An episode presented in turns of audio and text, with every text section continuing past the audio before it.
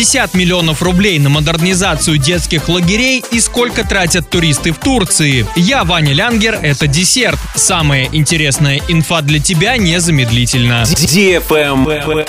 News. В 2022 году из бюджета Оренбургской области выделят 50 миллионов рублей на модернизацию детских лагерей. Такая мера поддержки в регионе появилась впервые. Инициатором программы стал губернатор Денис Паслер. Накануне в Оренбургской области прошло заседание правительства, где обсудили подготовку к летней оздоровительной кампании и реализацию программы по субсидированию затрат на модернизацию детских оздоровительных лагерей. По поручению Дениса Паслера в течение трех лет детским лагерям региона будет выделяться по 50 миллионов рублей на создание комфортных условий пребывания юных оренбуржцев. Отмечается, что финансирование получат не все. Средства будут выдаваться на основе конкурсного отбора. В лагерях, которые получат финансирование, проведут капитальный ремонт жилых корпусов, кровли, душевых, бассейнов, зданий столовой и ограждений. Заявки на участие в конкурсе уже подали Дол Ивушка, Акбулак, Доол Юность, Оренбург, Дол Лесная сказка Бугуруслан, Дол Чайка Новотроицк и Дол Орленок Новосергиевский район. В случае победы в отборе к выполнению капремонта приступят во второй половине августа. Travel Guide.